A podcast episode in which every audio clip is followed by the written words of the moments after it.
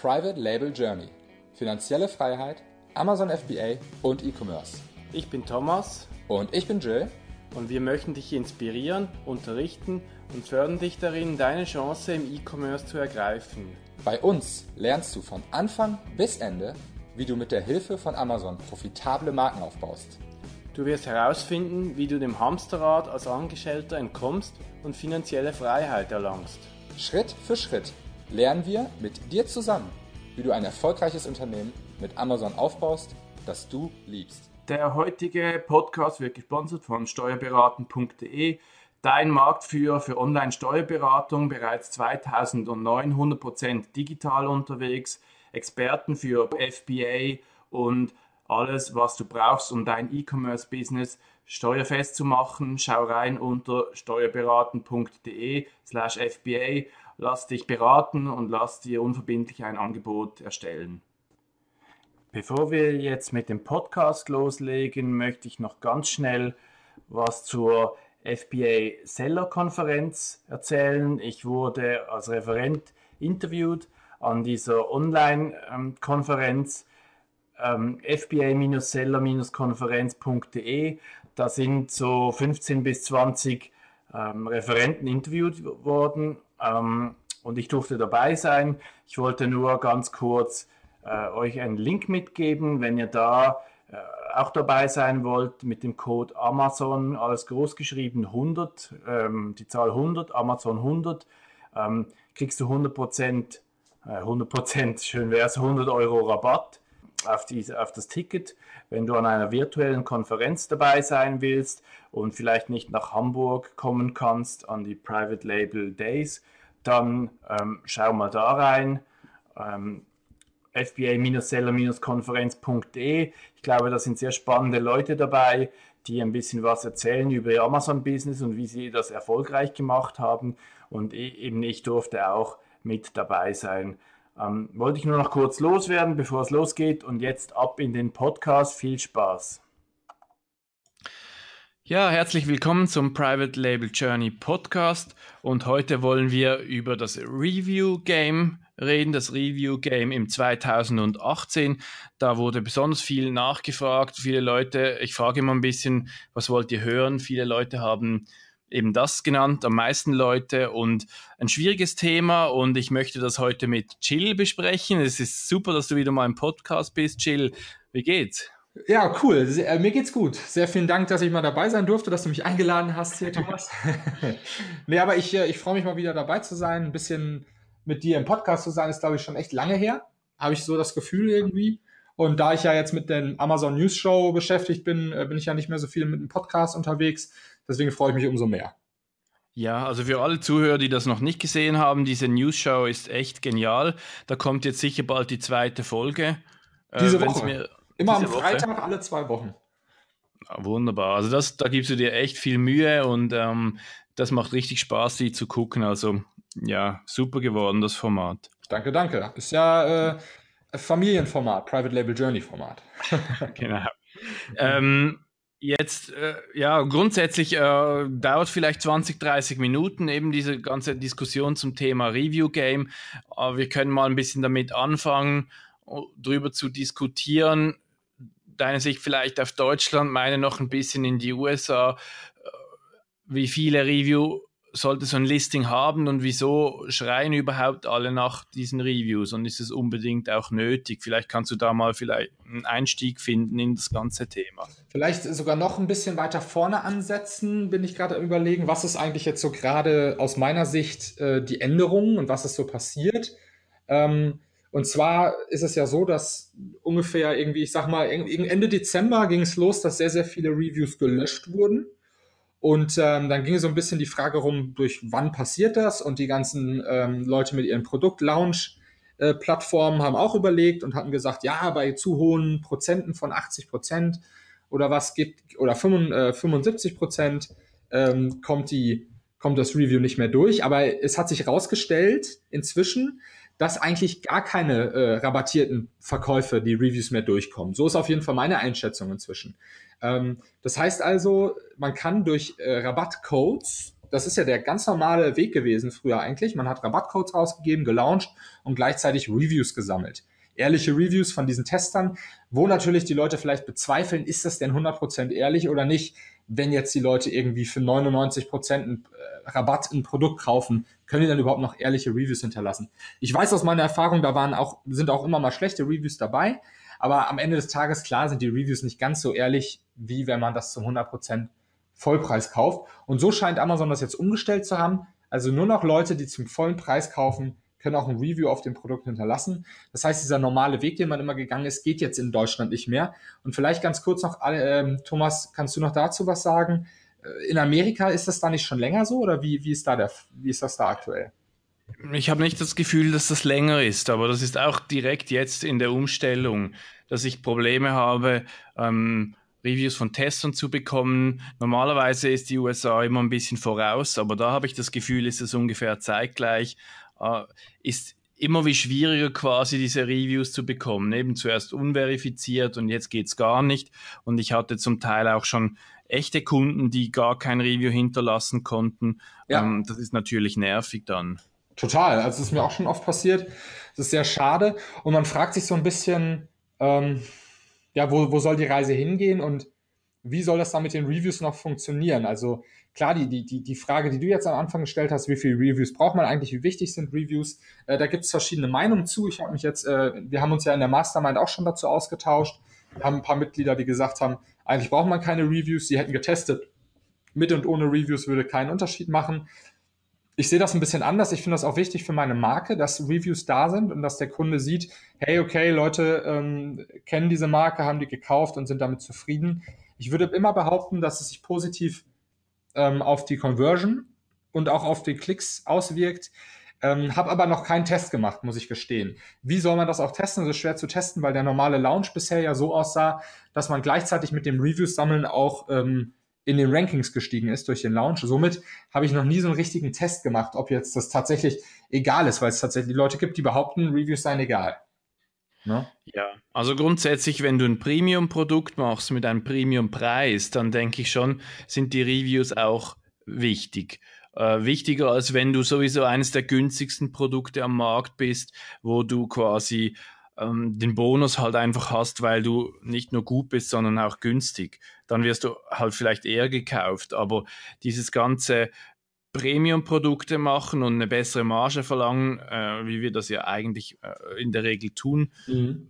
ist schon, meine Meinung, geht genau in, in, in die gleiche Richtung wie deine. Ich glaube, es braucht nicht wahnsinnig viele Reviews, aber es braucht eine Handvoll, zwei, drei Handvoll, die einfach konstant relativ gut sind. Also ich bleibe so da eigentlich bei meiner 10 oder bei unserer 10, 10 Review-Regel, so vom Gefühl. Allein äh, wenigstens für Deutschland, aber auch generell. Ich finde, eine zweistellige Review-Zahl ist ein anderes Gefühl für den Kunden. Und was man natürlich berücksichtigen muss, und das ist aber auch nur eine Vermutung, dass unter drei Sternen, also ein Produkt, das vielleicht nur zweieinhalb Sterne hat oder so, dass das auch nicht so gut ist.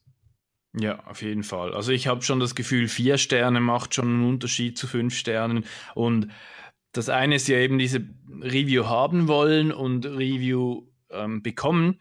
Diese zehn Reviews in Amerika, die kriegst du, wenn du mal verkaufst, relativ schnell durch mhm. einfach diese Follow-up-E-Mails, die du senden kannst. Die Amerikaner sind relativ ähm, gesprächig. Aber in Deutschland, ich habe ja auch einige Produkte in Deutschland, habe ich die Erfahrung gemacht, dass das echt, echt schwierig ist, ohne äh, Aufforderung einfach quasi Kunden, guten Kundensupport zu machen, mal irgendwie zu erwähnen, dass man ein Review möchte, aber erst im Gespräch, so ein bisschen später. Aber so ohne Follow-up-Mail extrem schwierig, da Reviews zu generieren. Sehe seh ich genauso, ähm, dass das ein Problem ist. Und das macht es eigentlich noch umso schwieriger. Wenn man sich jetzt mal überlegt, was das bedeutet, dass du hattest vorhin das Beispiel gebracht, glaube ich, du hast 900 ein neues Produkt, 900 Stück verkauft in, in Deutschland und noch kein einziges Review, ne? Genau, also ich habe äh, ein paar Reviews gesammelt mit einem Dienst, beziehungsweise äh, mit Giveaways und solchen Sachen, aber, aber Reviews ab dem Verkaufsstart, ab dem richtigen. Ich habe da irgendwie drei, vier Reviews noch bekommen vorher, aber so richtig echte Reviews von echten Kunden sind einfach keine rübergekommen. Ja, und das bei 800, 800 900 Verkäufen, das ist schon Wahnsinn, das muss man sich mal überlegen. Also, ähm, aber genauso kenne ich es auch. Es ist, also vor allem, wenn man keine Follow-ups schreibt. Ne? Wenn man Follow-ups schreibt, dann ist es vielleicht ein bisschen höher, aber auch trotzdem in Deutschland, die Leute sind einfach zu faul dafür. Die wollen ihre wollen da keine Reviews hinterlassen. Und da muss man sich natürlich überlegen, in, in Zukunft, was bedeutet das? Es gibt, es wird irgendwelche ähm, Seller geben, die sich überhaupt nicht an die Regeln halten und Reviews kaufen. Die kriegen mhm. also noch Reviews, die haben einen Vorteil. Ähm, und dann natürlich Seller, die über Amazon verkaufen, also Vendoren oder Amazon selbst, weil die den Kunden hinterher schreiben können. Aber mhm. ich selbst, ich kann mich beim Kunden ja in Deutschland, das hast du ja vorhin auch vollkommen richtig angemerkt, gar nicht melden, weil es eigentlich gegen das Double Opt-in-Gesetz verstößt. Ja. Ähm, hast du denn noch andere Möglichkeiten? Beispielsweise, wie ist das mit Karte beilegen und um ein Review fragen? Das wird ja relativ viel gemacht, aber ist auch nicht wirklich gewünscht, oder? Also ich glaube, wenn man nur eine Karte beilegt, wo wirklich draufstehen würde, ähm, Review, wir, wir, bitten um ein Review, hey, hinterlass doch deine ehrliche Nachricht, ich glaube, das ist okay.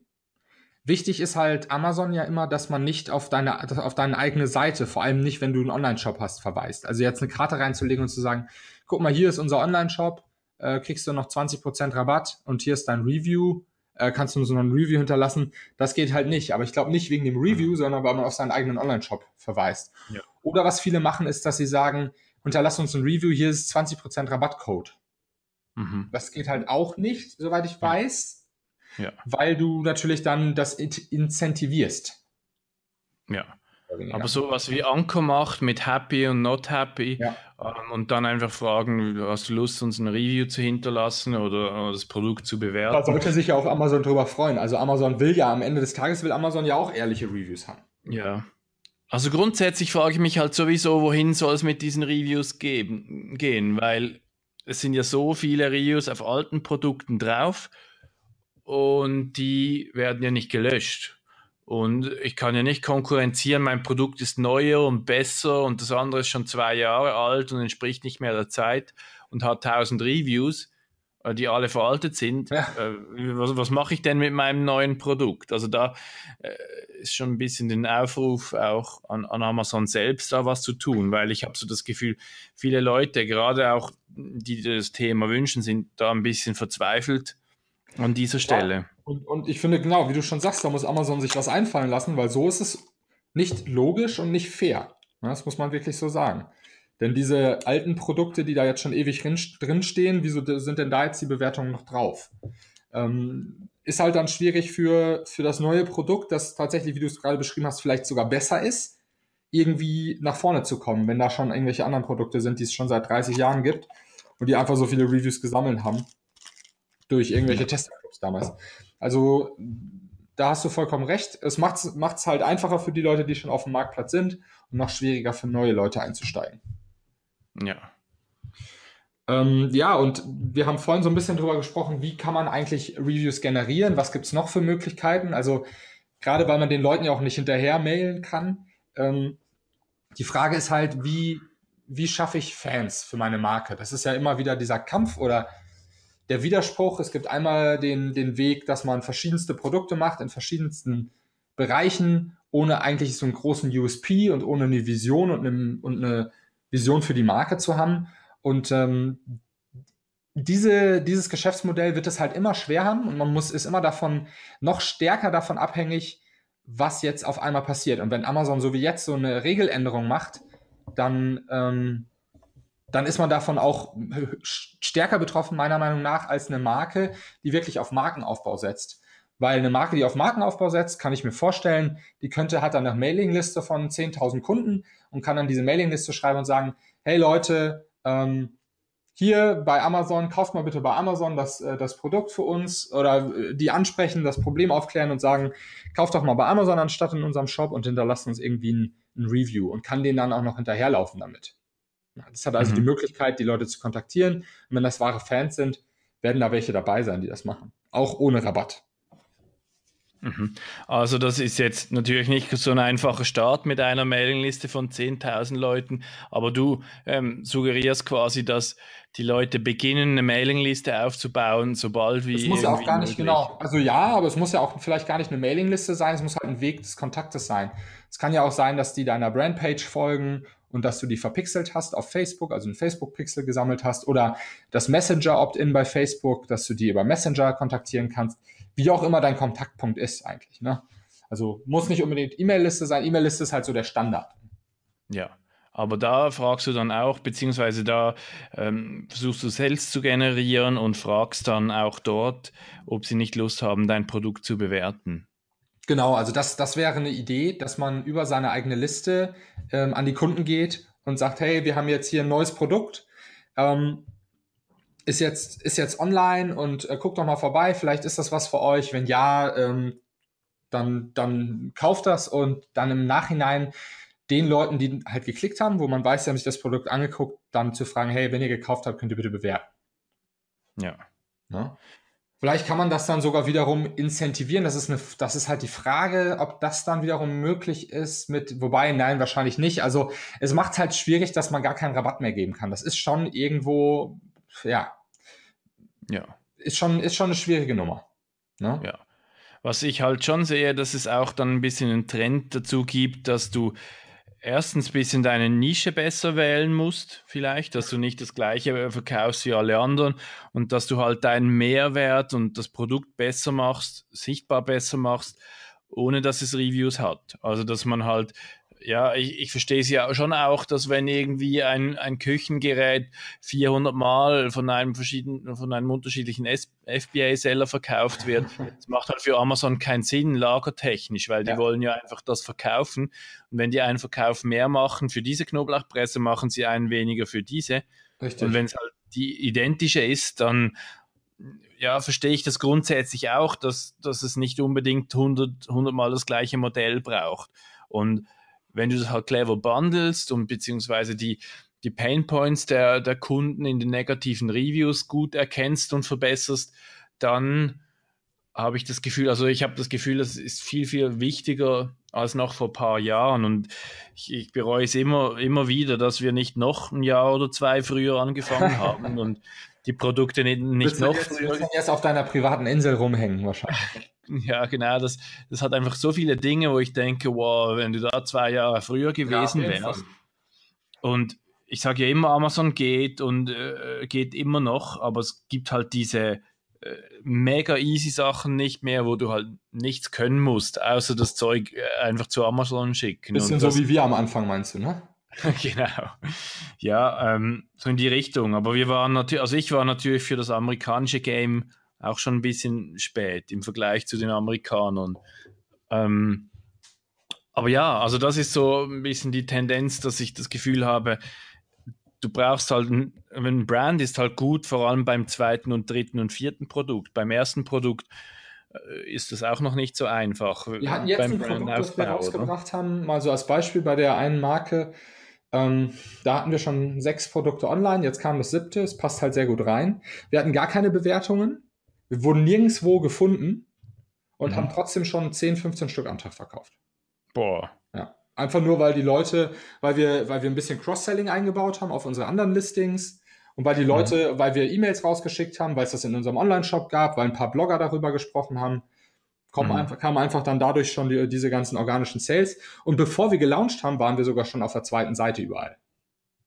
Ja. Ne, und das ist jetzt, in der, das ist ein Produkt, was sich, wenn es einen guten Tag hat, so 70, 80 Mal jetzt verkauft. Aber am Anfang ähm, kamen halt auch schon 10 Sales, obwohl es nirgendwo zu finden war. Einfach nur, weil die Leute nach der Marke äh, gesucht haben. Ja. Das ist die Behauptung.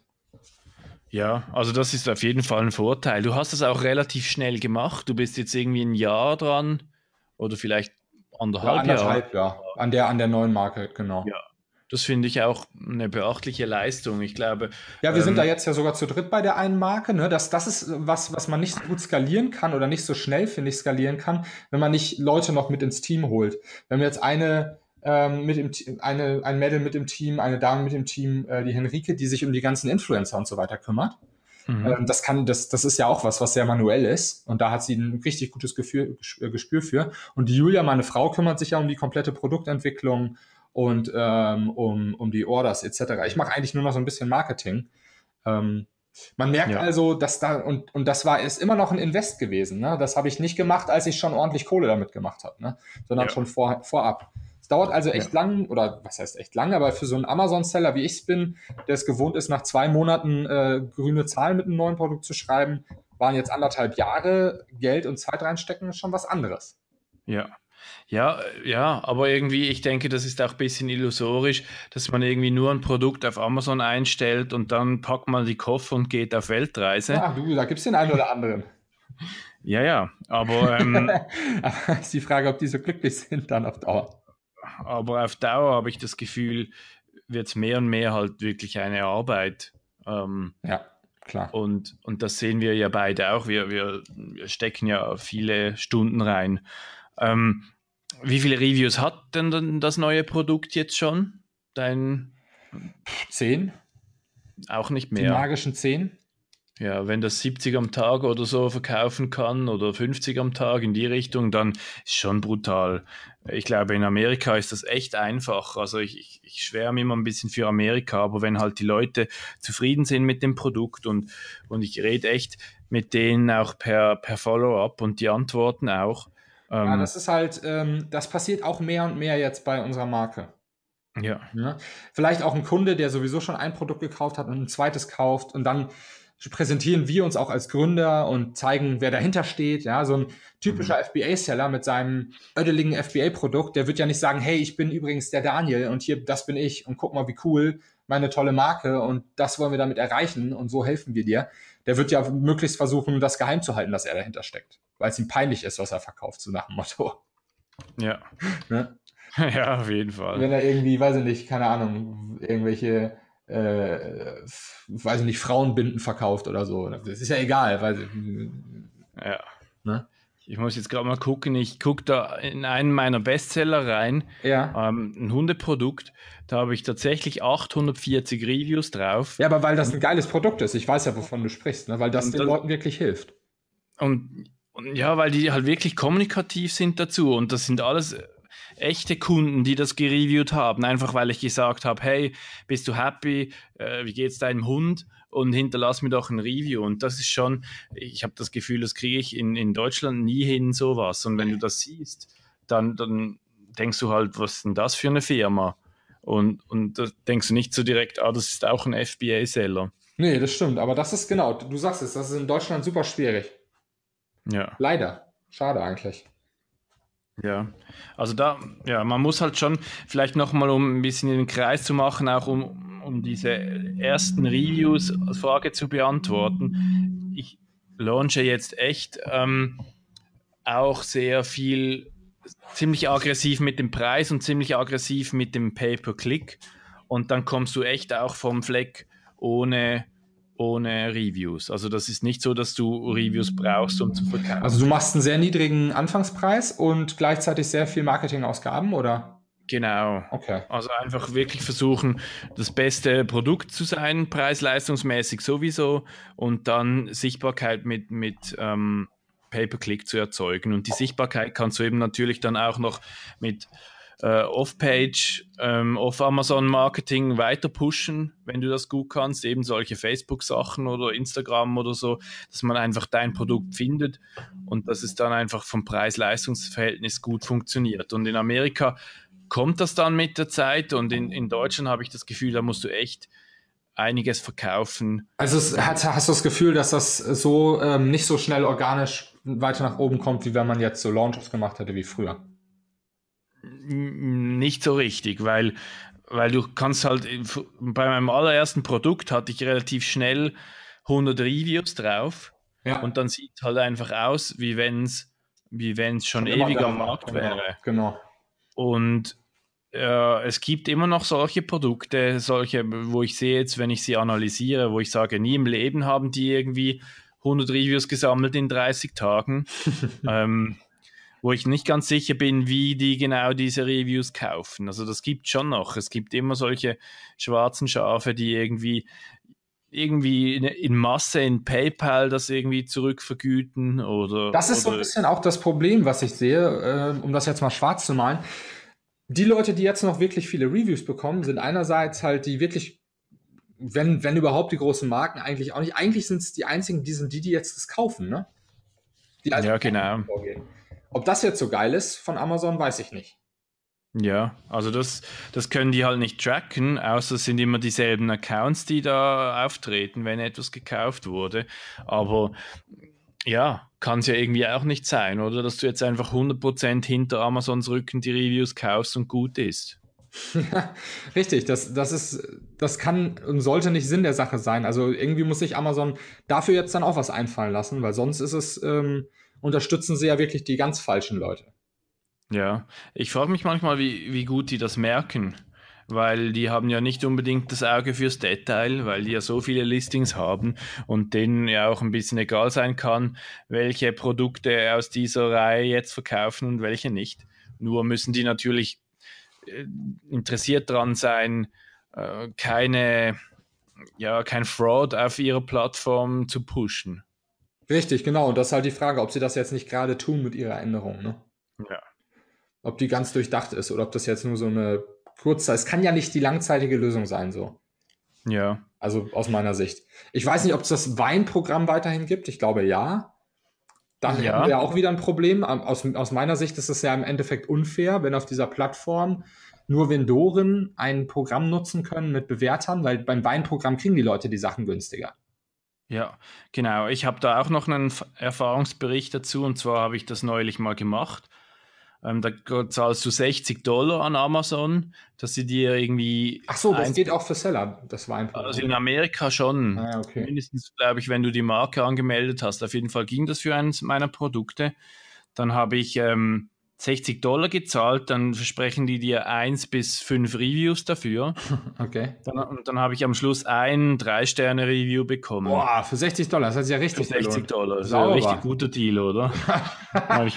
ja, kommt drauf an, wie teuer das Produkt ist. Wenn das 2000 Euro kostet, dann okay. Aber ja, aber ein Drei-Sterne-Review bringt mir dann auch nichts. Also es ist so, Dankeschön. Die 60 Dollar, die zahle ich mir, äh, die spare ich mir beim nächsten Mal. das ist also eine richtig geile Dienstleistung von Amazon, habe ich das Gefühl. Genau, also ich glaube nicht, dass, dass, das zu empfehlen ist. Auf jeden Fall. Also mm. alle da draußen Finger weg von Amazon Wein. Was ich schon noch thematisieren wollte, ich habe schon das Gefühl, einfach nur schon Sterne zu haben oder keine zu haben, macht einen Unterschied in meinen Verkaufszahlen. Besonders wenn so ein Review auch mit Bildern ist. Also wenn, wenn man das, das Produkt im Review nochmal sieht. Ich, mhm. Das finde ich unglaublich gut fürs Listing. Also ich launche natürlich immer mit Null Sternen mittlerweile und nicht irgendwie so, dass wir schon Sterne bekommen im Vorfeld. Ähm, aber ein Stern oder null Sterne, habe ich das Gefühl, ist trotzdem noch ein markanter Unterschied, weil man einfach so nochmal eine Drittmeinung hat, die, die vorher nicht ist. Und die muss natürlich auch gut sein, diese Drittmeinung, und nicht nur einfach so Best Product Ever, fünf Sterne. Das ist auch nicht irgendwie, das hilft dem Kunden auch nicht für die Kaufentscheidung. Aber wenn man halt das Produkt nochmal sieht, ohne Werbefotos, wie es ein Kunde eingestellt hat, das hilft, glaube ich, dem, der Kaufentscheid schon nochmal enorm. Ja. Ja. Ja, also man muss sehen, wie sich das entwickelt. Also ich glaube, Amazon muss da auf jeden Fall nachlegen. Mhm. Man muss sich irgendwie was überlegen, was sie machen. Ähm, ja. Und ansonsten äh, Markenaufbau, wie immer, ne? Ja, Markenaufbau und einfach, einfach viel verkaufen, viel launchen. Also gerade die Leute, die jetzt alle am struggeln sind, ähm, die, die eben diese ersten Reviews bekommen, wollen. Ich glaube, ich, meine Empfehlung wäre grundsätzlich, sich auch nicht zu sehr auf diese Reviews einzuschießen und mal zu launchen, um mal zu gucken. Ähm, das Einzige, was nicht passieren darf, ist, dass man einfach ein schlechtes bekommt. Das muss man irgendwie versuchen zu verhindern. Und es sollte auch nicht passieren, wenn das Produkt gut ist. Und wenn du es ein bisschen, ja, oft verkaufen kannst. Ich glaube nicht, dass das, es kann passieren, aber das das sollte nicht. Also das ist das Einzige, was ich das Gefühl habe, es kann dir wirklich schaden. Mhm. Ansonsten würde ich einfach versuchen, das Produkt zu launchen, Gas zu geben und Sales zu generieren, wo, wo möglich. Und das ist natürlich so, wenn du in eine super volle Nische reingehst, wo super viele Reviews drin sind, ist das viel, viel schwieriger als früher. Und da habe ich auch keinen Patenttipp oder Empfehlung oder ähnliches. Aber ganz ehrlich, würde ich eh nicht unbedingt in so eine Nische gehen wollen. Ja. Und in Deutschland gibt es extrem viele Nischen, wo keiner viel mehr als 50 Reviews hat. Und da bist du auch mit fünf Review irgendwie mit dabei. Also noch, noch mehr bei der Nische analysieren, ähm, können wir den Leuten, würde ich sagen, auf jeden Fall mitgeben. Denkt euch an, denkt über ein Produktsegment nach, über, über, eine, über ein Produktsegment, wo ihr eine Marke zu aufbauen könnt, wo ihr eine Produktrange zu aufbauen könnt. Das wären eigentlich so, glaube ich, ja. Sachen, die die Leute beachten sollten. Genau, und dann eben vielleicht mit dem Produkt auch dahin gehen, wo, wo die Leute sind, die das Produkt kaufen. Du machst das jetzt mit Instagram äh, und, und anderen Kanälen, ähm, einfach damit die Leute in Kontakt bekommen mit der Marke, mit dir, mit dem Produkt, ganz egal, wie viele Reviews das jetzt hat und wie das auf Amazon verkauft wird. Weil wenn die Leute das Produkt wollen, dann kaufen die das mit oder ohne äh, Reviews auf dem Listing. Das stimmt. Also deswegen ähm, kann man ja auch sehen, dass es bestimmte Marken gibt, die halt keine guten Reviews haben und trotzdem super gut verkaufen. Ja. Da wollen die Leute das eh schon haben. Da sind die sich schon sicher, dass sie das kaufen wollen. Die kaufen es halt bei Amazon, weil es da am einfachsten und schnellsten geht. Ja. Ja, Mensch, was, ja. was, was, was wollen wir noch erzählen dazu? Ich glaube, wir haben vieles gesagt. Und jetzt heißt es äh, für Amazon nachlegen, würde ich behaupten. Ja, und für die Leute heißt es einfach Produkte sourcen und launchen und, und schauen, wie das geht, mit, mit weniger Reviews am Anfang und Learning von, by doing. Ja, von null wachsen. Und eben, wie gesagt, wenn man so viele, wenn man fünf bis sieben Produkte in einer Brand drin hat, wie du das jetzt machst, dann wird es einfacher und einfacher. Ja, genau, das, das, das potenziert sich dann. Das ist das Schöne dran. Ja, super. Also ja, schwieriges Thema, schwierige Antworten, aber ich glaube, ähm, es hilft trotzdem ein bisschen weiter, um, um die Richtung zu finden, in die man gehen kann. Mm, ich möchte noch ganz herzlich danken, dass wir wieder mal zusammen podcasten konnten. Äh, würde ich gern wieder mal wiederholen. Wenn es wieder ein Thema gibt, wo, wo wir zusammen plaudern können, hole ich dich gerne wieder dazu. Würde mich freuen. Und ähm, ja, den Zuhörern alle eine gute Woche und äh, wir hören uns dann bald wieder im nächsten Podcast. Ciao, ciao, danke euch. Ciao. Herzlichen Dank auch nochmal an den Sponsor der heutigen Episode steuerberaten.de slash FBA.